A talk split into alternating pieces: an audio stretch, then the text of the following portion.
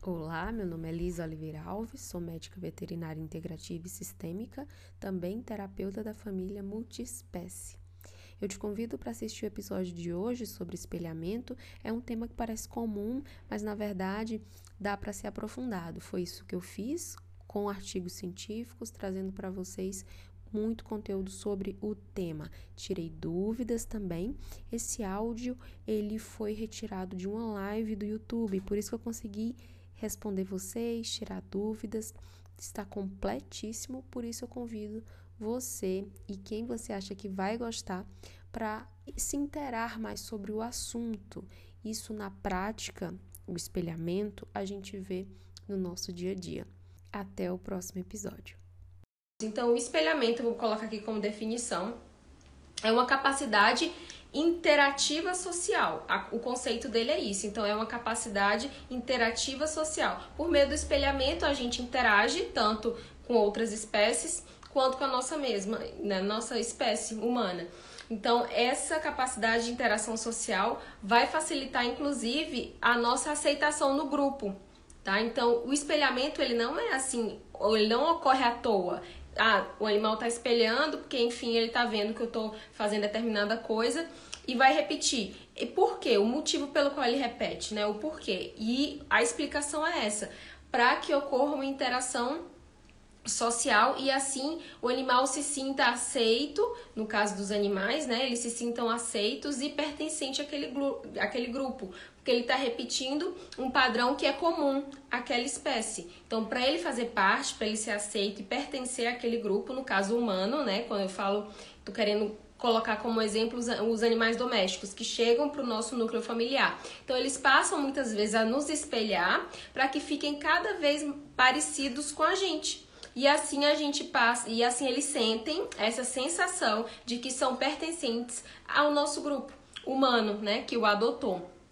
Então, deixa eu ler aqui para vocês essa, esse conceito mais amplo aqui de, de espelhamento. Ele está muito relacionado aos neurônios espelhos, existe mesmo, essa palavra espelhamento, inclusive, veio por conta dos estudos dos neurônios espelhos. Então, os neurônios espelhos, eles estão localizados aqui na parte frontal do cérebro. Tanto nosso como, é, na verdade, são dos vertebrados, né? Tem coluna vertebral. Então, eles estão presentes aqui na região frontal, que é o que? Ó, esses neurônios espelhos estão localizados na região frontal do cérebro e são ativados com a observação de uma ação. Quanto mais forte o laço afetivo, maior é esse espelhamento. E não sei se vocês já devem ter percebido, né, quem tem animal doméstico, o quanto que tanto cão como gato, eles são muito observadores. São muito observadores. Então, essa ação de observar, né, que eu coloquei aqui, eles, é, o neurônio espelho é ativado pela observação. Então, pela observação de uma ação ou pela observação mesmo de, até de se conectar com a gente né, com seu tutor no caso. Então, essa observação de conexão com nossos sentimentos e conexão em relação a alguma ação faz com que o animal espelhe. Quanto mais, como eu falei antes, quanto mais esses laços são estreitados, mais frequente, mais intenso é esse espelhamento. Isso se reflete em quê?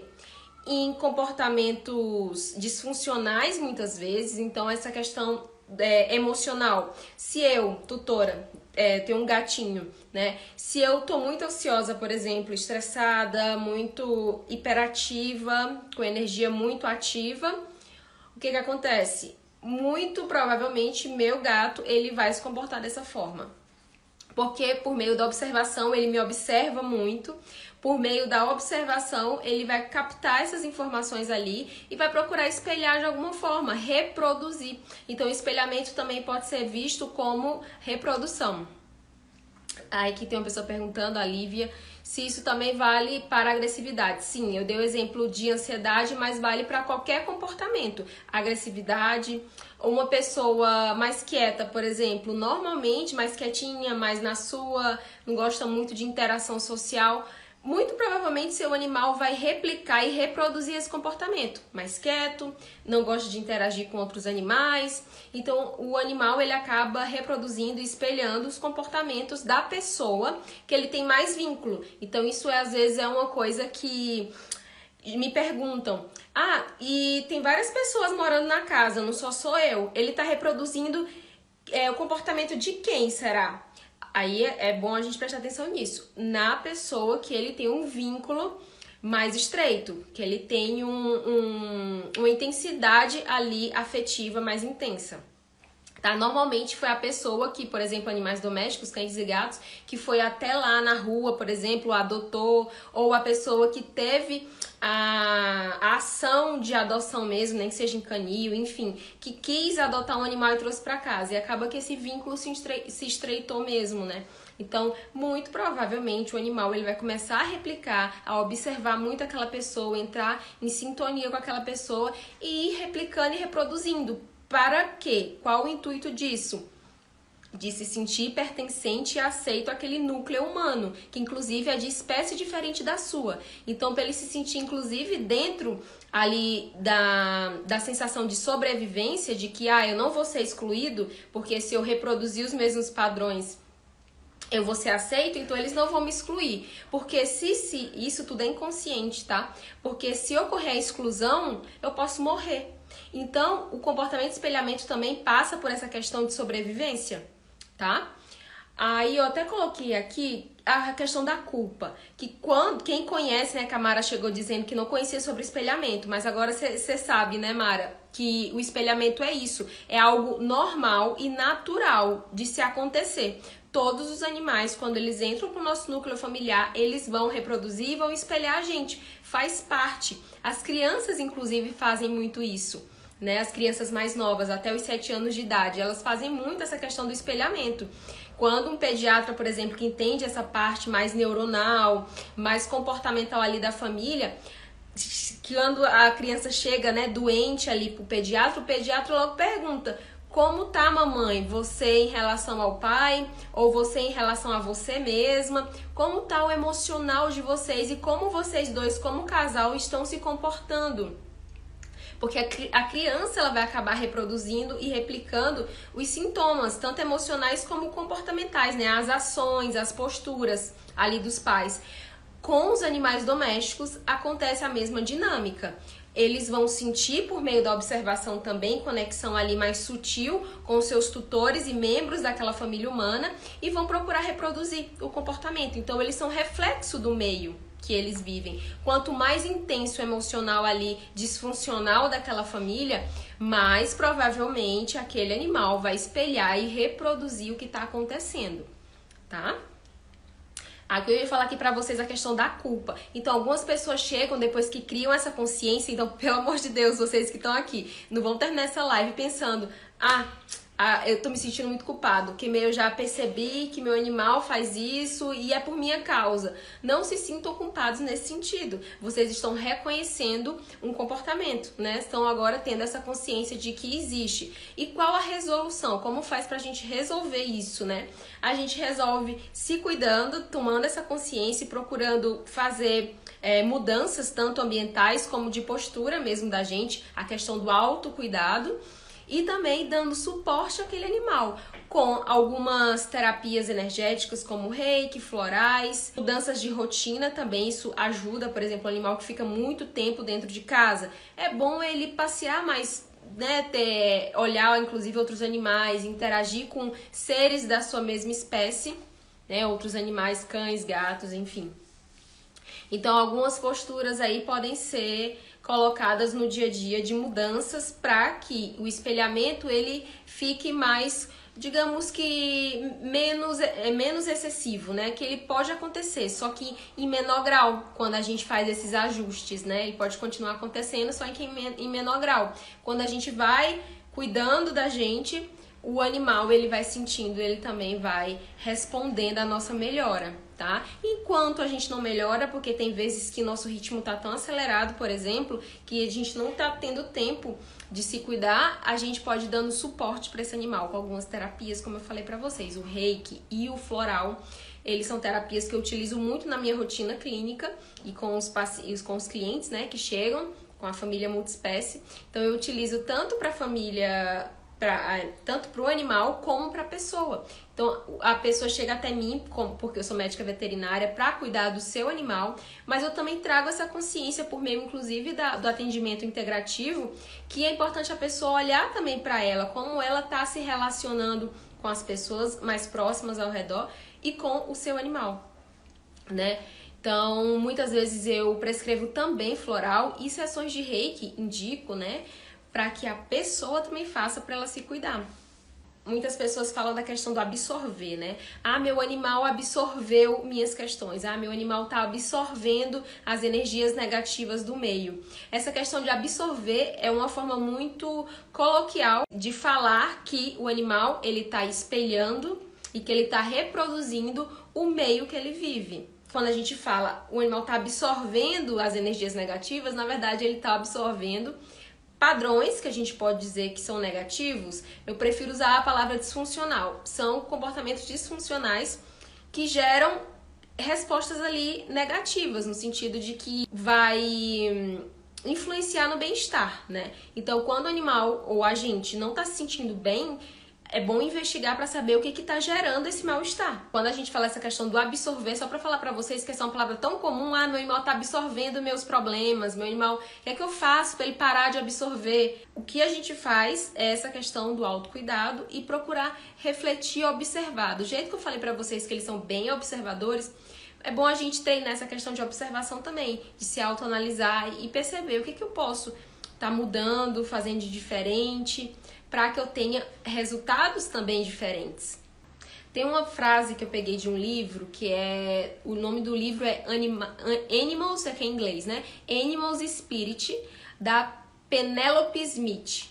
Olha o que, é que ela falou.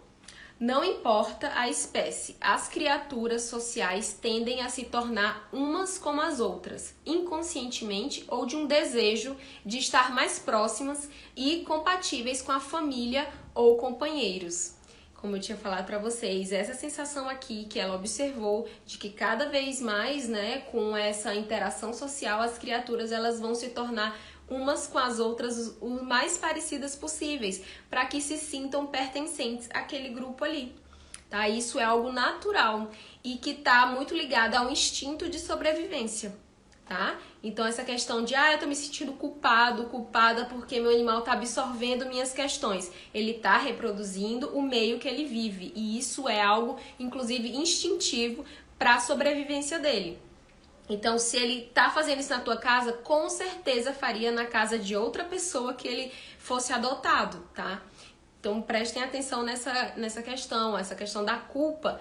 Vocês podem pegar essa questão, ah, eu tô me sentindo muito culpada olhar por outro ângulo, de vez de ficar olhando pela parte da culpa, que a culpa muitas vezes paralisa a gente, olhar no ângulo de o que, é que eu posso fazer de diferente para mudar o resultado do que eu tô vendo agora. E eu tenho dois livros para indicar para vocês, tá? Que são livros que inclusive eu li e peguei algumas referências para esse tema do espelhamento. O primeiro livro é Cara de um, Focinho do Outro, do médico veterinário Marcos Fernandes. Ele fez um livro que é bem a introdução dessa questão de como o meio influencia ali o, o animal que a gente adotou. Fala um pouquinho também de constelação familiar. E o segundo livro é Tratado 1 de Medicina Veterinária Sistêmica, da autora Carla Soares. Ela tem um capítulo nesse tratado, que é o capítulo 22, que fala bem sobre espelhamento, tá? Inclusive citando alguns artigos científicos. Se vocês também não tiverem perguntas mais, eu vou aguardar um pouquinho, eu encerraria essa frase aqui, ó. O floral não faz o trabalho sozinho, nem a comunicação animal e nem o reiki. Por que eu coloquei isso? Eu fiz até algumas postagens falando, tem uma bem específica onde eu falo: floral não faz o trabalho sozinho.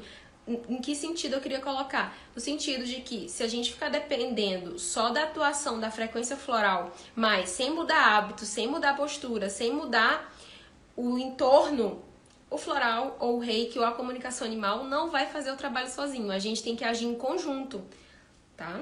Deixo aqui essa reflexão e, e, esse, e essa informação para vocês que é muito importante. Colocar as fichas só numa terapêutica e a gente não mudar, não se movimentar para fazer diferente, não tem o resultado esperado.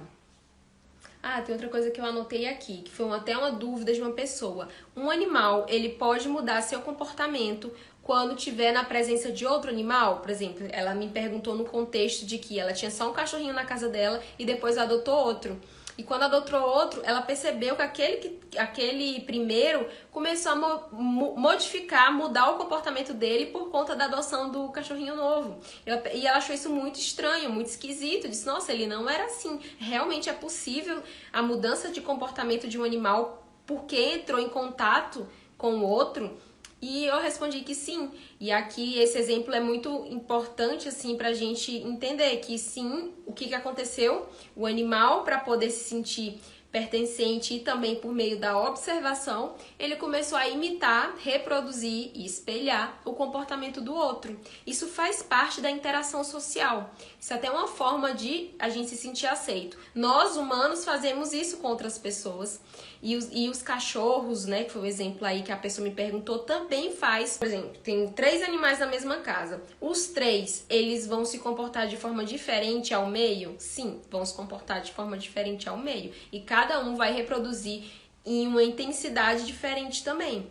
Tá? Se todo mundo na casa, é, que foi até uma pessoa que perguntou aqui é a questão da agressividade, se todo mundo é muito agressivo, muito raivoso, pode ser que não pode ser que nem todos ali espelhem essa questão emocional da agressividade, mas um deles pode, pode vir com essa informação de uma forma mais intensa e os outros dois nem tanto, tá? E um deles pode até ficar imune, digamos, a esse comportamento, espelhando outros, né? Então, como vai muito da observação, vai muito da intensidade de vínculo também, então tem essas variáveis aí a gente vai ver o, o, o, animal que vai espelhar mais determinado tutor, inclusive, determinada pessoa, determinada relação ali daquela família, tá? Então é diferente a questão do espelhamento também para os animais que convivem na mesma casa. Não é porque estão na mesma casa que vão se comportar da mesma forma, apesar de, dessa tendência de espelhamento, porque uma das variáveis é a questão do vínculo também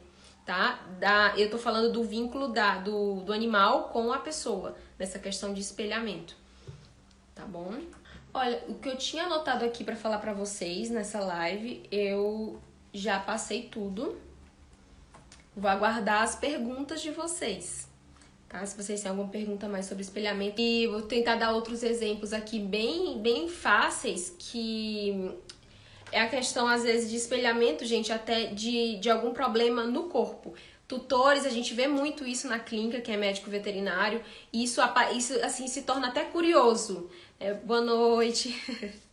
isso se torna até curioso, tipo, meu Deus, como que isso acontece? Um tutor, isso foi até recente, a tutora chegou dizendo para mim, olha, eu não entendo, minha mãe, ela tem o nervo ciático afetado, de vez em quando ele afeta o nervo ciático. E ah, eu não lembro qual era a perna, se era direita ou esquerda. Mas o que, que aconteceu? Ela observou que a cachorrinha dela ficava mancando de vez em quando na mesma perna que era afetada o nervo ciático da mãe dela.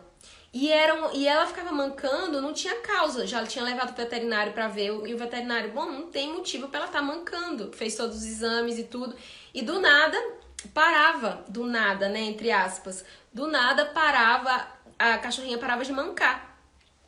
Aí eu, ok, escutei isso assim, fiquei refletindo. Ela disse: Sabe o que, que eu acho? Que ela repete muitas coisas da minha mãe. Aí eu, ah, então aí tá explicado. Até então eu não sabia quem essa cachorrinha tinha o maior vínculo afetivo. Eu não sabia. Eu achava que, inclusive, essa cachorrinha tinha mais vínculo, né? Com a, aquela tutora que eu tava fazendo a consulta, mas não, o vínculo afetivo maior que ela tinha era com a mãe da tutora. Então, por isso que ela replicava e espelhava mais os comportamentos, tanto emocionais como físicos, nesse caso foi o nervo ciático, da tutora dela, que no caso era a mãe, né, dessa cliente. É, então ela disse que percebeu isso e realmente, quando a mãe estava em crise, ela começava a mancar, ela começou a ver essas associações. E quando a mãe saía da crise, ela parava de mancar simplesmente. Eu achei isso incrível. Outro exemplo, só para não esquecer, daqui a pouco eu leio, Letícia, o que você colocou. Tem outro exemplo que eu, eu lembrei agora, da otite.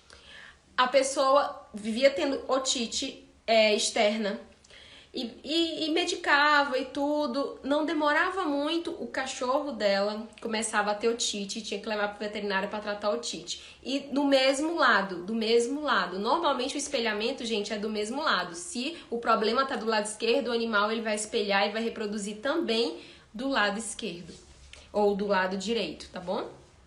Aqui a Letícia perguntou. Aqui em casa a nossa cachorrinha, a nossa cachorra fez espelhamento comigo mesma é, na doença do útero, mas ultimamente percebo que ela está espelhando meu marido. É possível o mesmo animal espelhar duas pessoas diferentes? É, é possível. Principalmente porque você está falando que é, é seu esposo, né? Então vocês dois têm uma relação muito próxima. E provavelmente ela mora com vocês dois, né?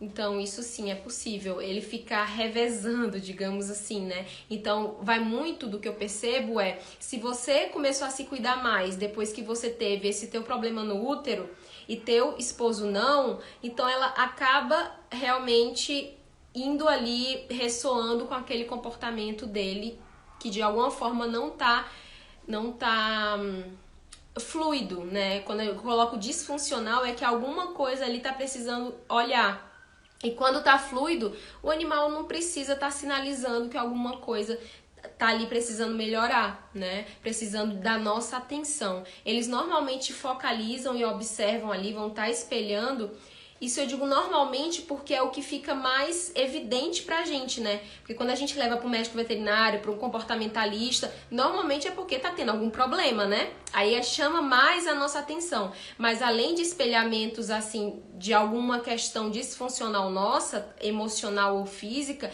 eles também podem espelhar questões positivas no sentido de, ah, eu sou super alegre, meu animal também é muito ativo, alegre, sociável, entende? Então eles espelham tanto questões positivas nesse sentido como negativas ou disfuncionais, tá?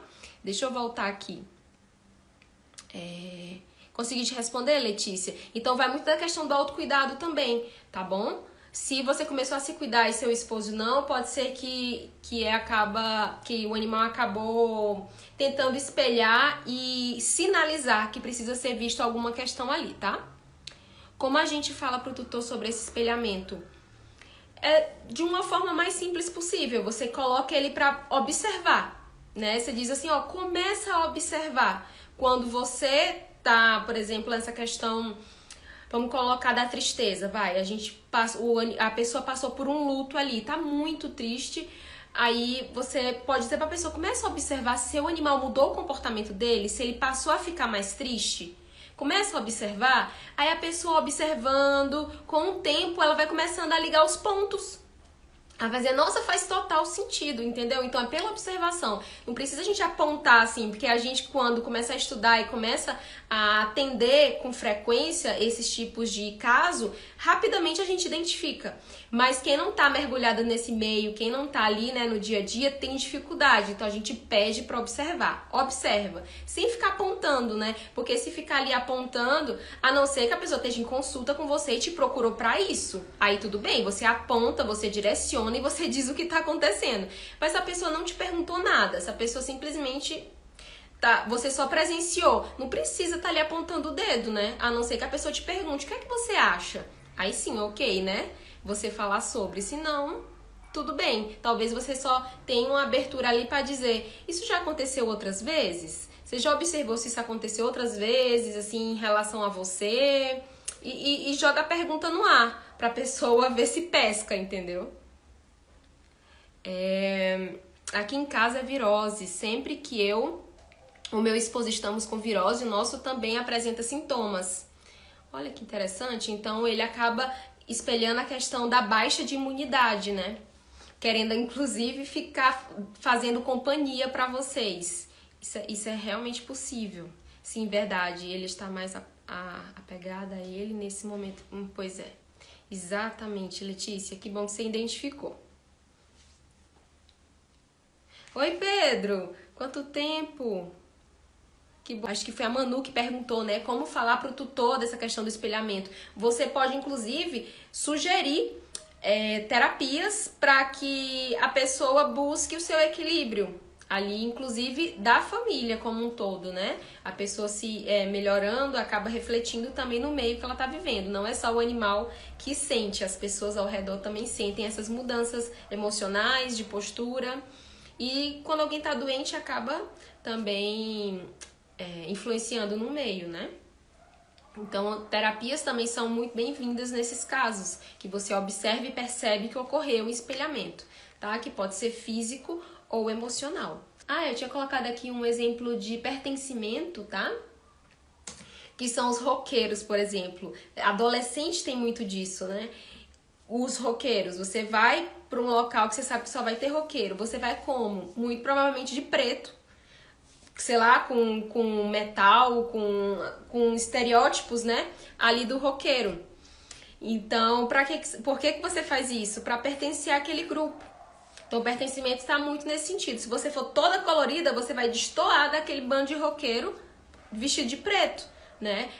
Eu vejo muito isso nos clubes de moto também. Os clubes de moto, eles estão muito ali fechados, né? Tanto no estilo de se vestir, como às vezes até nos trejeitos, né? Isso acontece também, eu falando isso, eu lembrei da, da questão do sotaque, da, da cultura. Eu sou do Ceará e eu vim aqui para Belo Horizonte. E, e, eu acabo que convivendo com as pessoas, de vez em quando eu falo como o mineiro fala. Então isso acaba que é natural, é um, porque eu tô convivendo aqui com todo mundo que fala de uma forma diferente da minha, que é né, o sotaque mais cearense. Então, isso é algo natural. E eu tô reforçando isso para que não vocês não caiam na questão da culpa. Ah, meu animal tá assim porque ele está absorvendo minhas questões negativas e ai meu Deus, e agora? Ele ele não poderia, ele não merece. Não, gente, não é essa questão de merecimento, de que ai meu Deus, e agora? E você fica se punindo não fiquem dessa, não precisa ficar assim. Isso é algo natural, aconteceria na sua casa, acontece na minha casa, acontece na casa de todo mundo. A questão é a consciência de que forma a gente pode fazer diferente para que o animal não fique ali reproduzindo, né? Tanto tá nossas questões mais disfuncionais, porque como eu falei também para vocês, eles espelham coisas positivas também tá? Então é bom a gente, no caso, ir se cuidando para que o meio também com as pessoas fique o mais saudável possível, né? Muito obrigado pela presença de todos. E até a próxima live. Lembrando que a próxima é daqui a 15 dias. Deixa eu ver até aqui no calendário. Dia 30. E o tema vai ser a eutanásia, que é uma das coisas que muitas pessoas me pedem para falar sobre a eutanásia. Se um dia vocês tiverem que passar por isso, como agir, como funciona, porque a gente tem dúvidas sobre a eutanásia. Então, dia 30 é a próxima live, já tá marcadinha sobre a eutanásia. Até lá, então!